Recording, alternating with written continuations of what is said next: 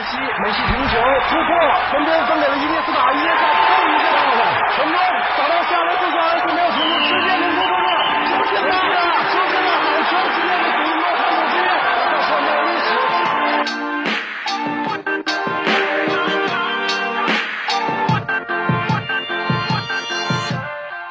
九秒五八百米极限速度，零点五秒三分绝杀出手，十六公里九十分钟跑动距离，四大满贯成就最高荣誉，伤病隐退，汗水眼泪，拼搏奋进，荣耀胜利，梦想创造奇迹。奇迹发生在这里，这里是巅峰体育。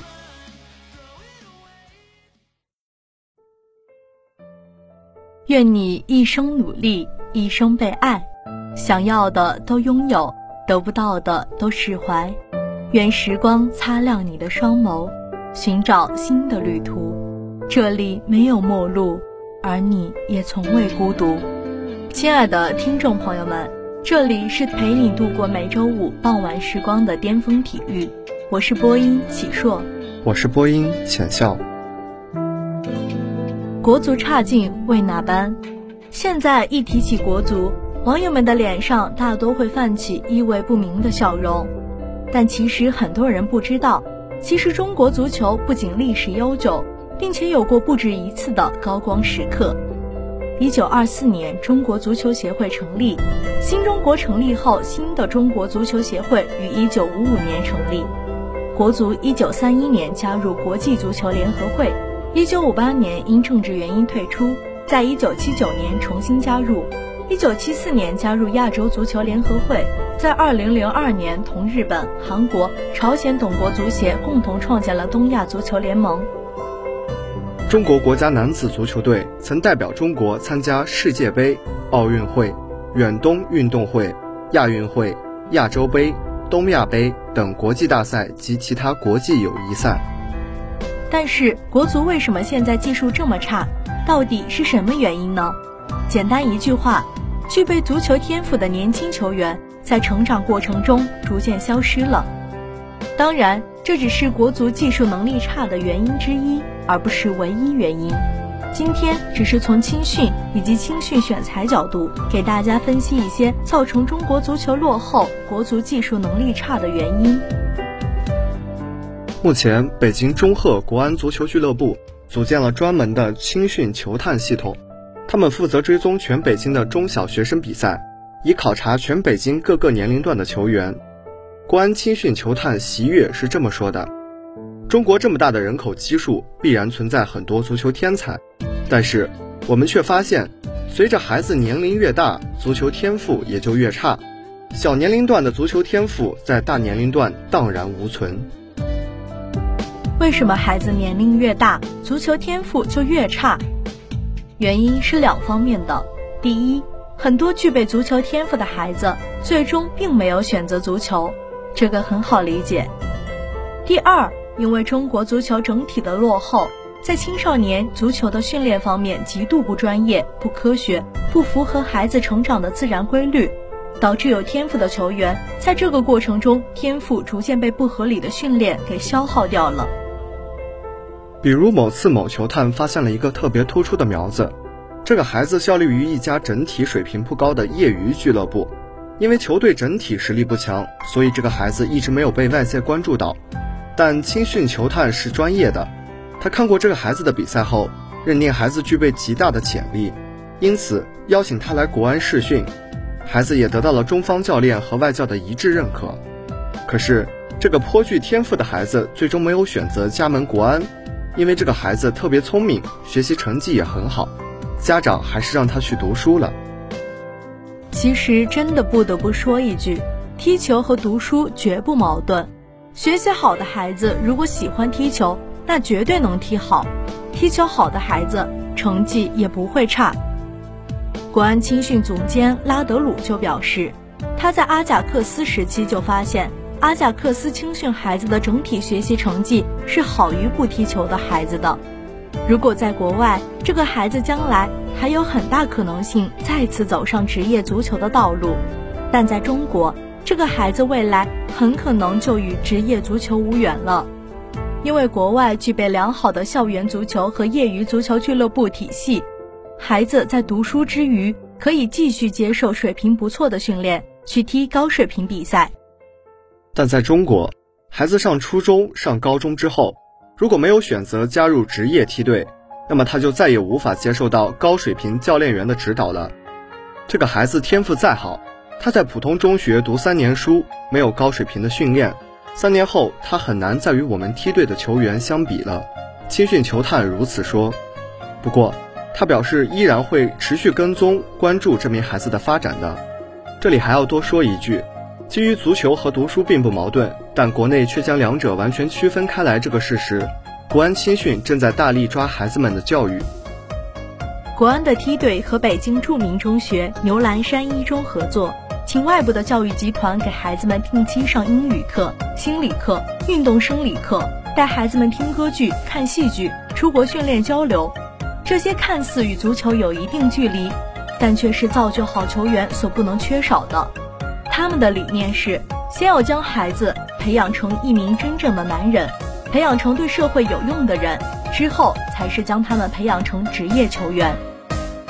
如果一个人文化素养极端低下，综合素质不高，缺乏审美，没有公德心，这样的孩子是成为不了优秀的职业球员的。除了很多具备天赋的孩子没有选择踢足球外，很多好苗子也正在被国内不专业的青训给毁掉。这一点，许多球探长期跟踪青少年球员，实在见到太多了。很多国内青训机构为了短期出成绩，用成年人的选拔标准选小球员，用成年人训练的方法训练小球员，比如超负荷的身体训练，如蛙跳、力量训练等。这对孩子们是有害无益的。也许短期确实能提高身体机能，提高球队成绩，但长期来看，孩子们会毁了。很多孩子跑动的时候不够稳定，原因就在于他小时候被教练练得太狠了，大运动量压下来，脊柱是会变形的，这样这个孩子成年之后速度会越来越慢，当初本来很有潜力的孩子就废了。荷兰足球教父克鲁伊夫曾经的助手米歇尔说：“不是身体训练不重要，而是必须要符合青少年身体成长的规律。”国安青训请来了米歇尔，由他出任国安青训运动表现负责人，负责梯队孩子们的身体训练。米歇尔明确表示，青少年的休息和训练一样重要，在训练过后必须充分休息，才不至于把孩子们练废，才能让孩子们的训练变得更有效。同时，青少年球员每个人的身体发育状况不同，必须根据实际情况对孩子们安排更有针对性的训练。同为十四岁的孩子，有的身体已经发育了，身高达到一米七，有的还没有发育。这些孩子都在同一支球队中，他们的训练量必然要不同。如果执行统一的一个标准，要么就是身体发育好的孩子训练量不够，要么就是身体还没发育的孩子练过了。米歇尔说。最后总结一下，造成中国球员技术不够好的原因太多了。但是选材的困境及优秀苗子没有选择足球，青训的不合理、不科学，也是造成中国足球落后的一大原因，而且是被人们长期忽略的一个原因。青训大纲点燃国足希望。日前，中国足协在官网贴出了一则对中国足协青少年训练大纲公开征求意见的公告。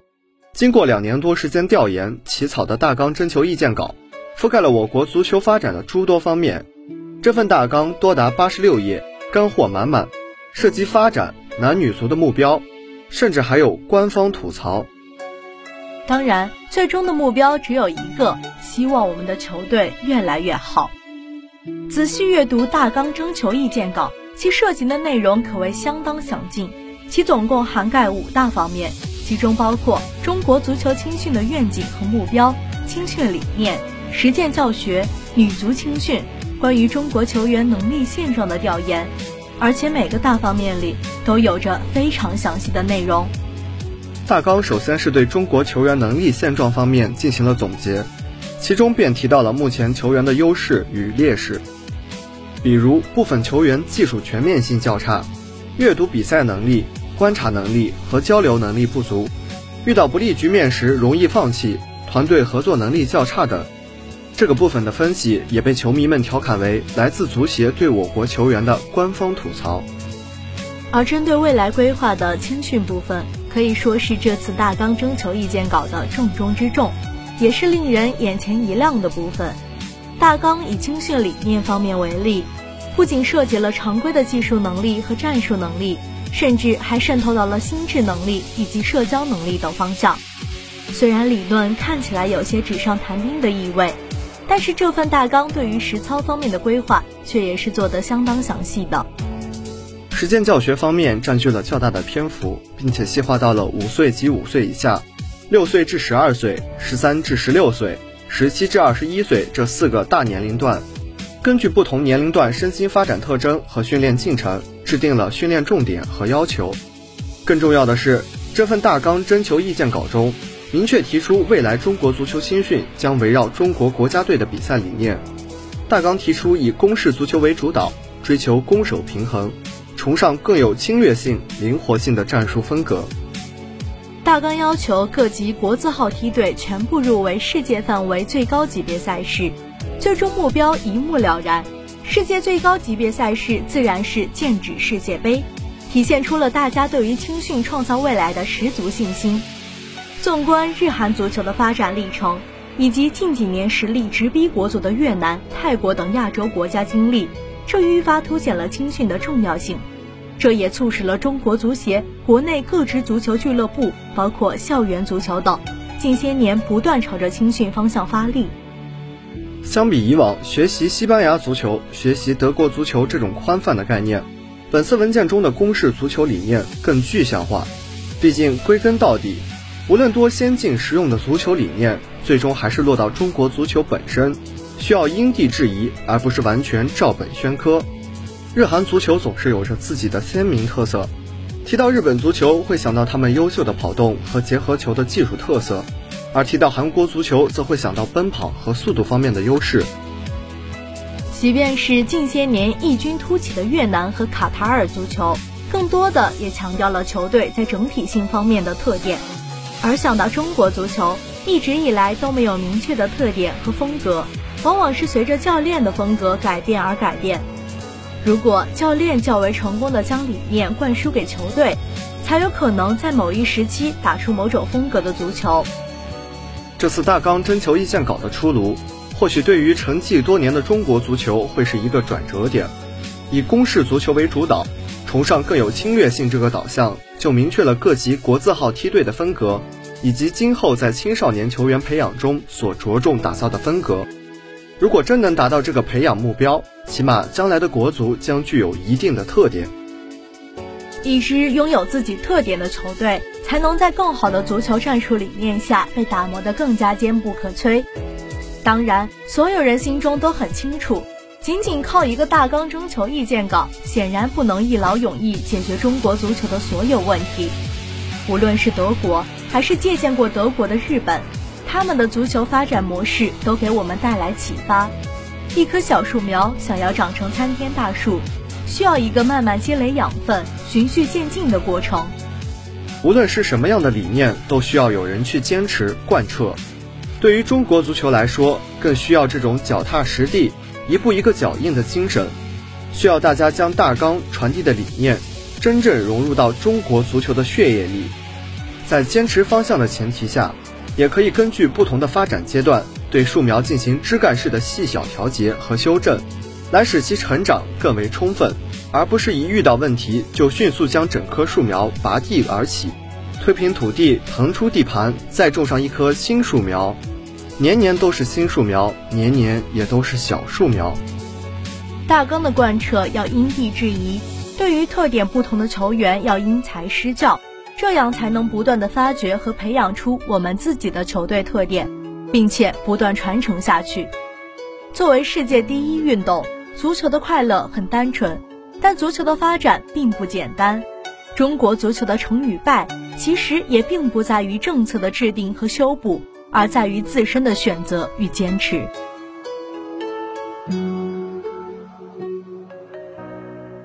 转眼间，本期的巅峰体育就要与大家说再见了。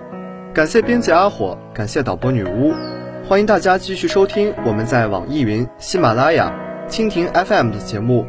更多最新体育资讯，更多深度体育解读，尽在巅峰体育。我们下期节目再见。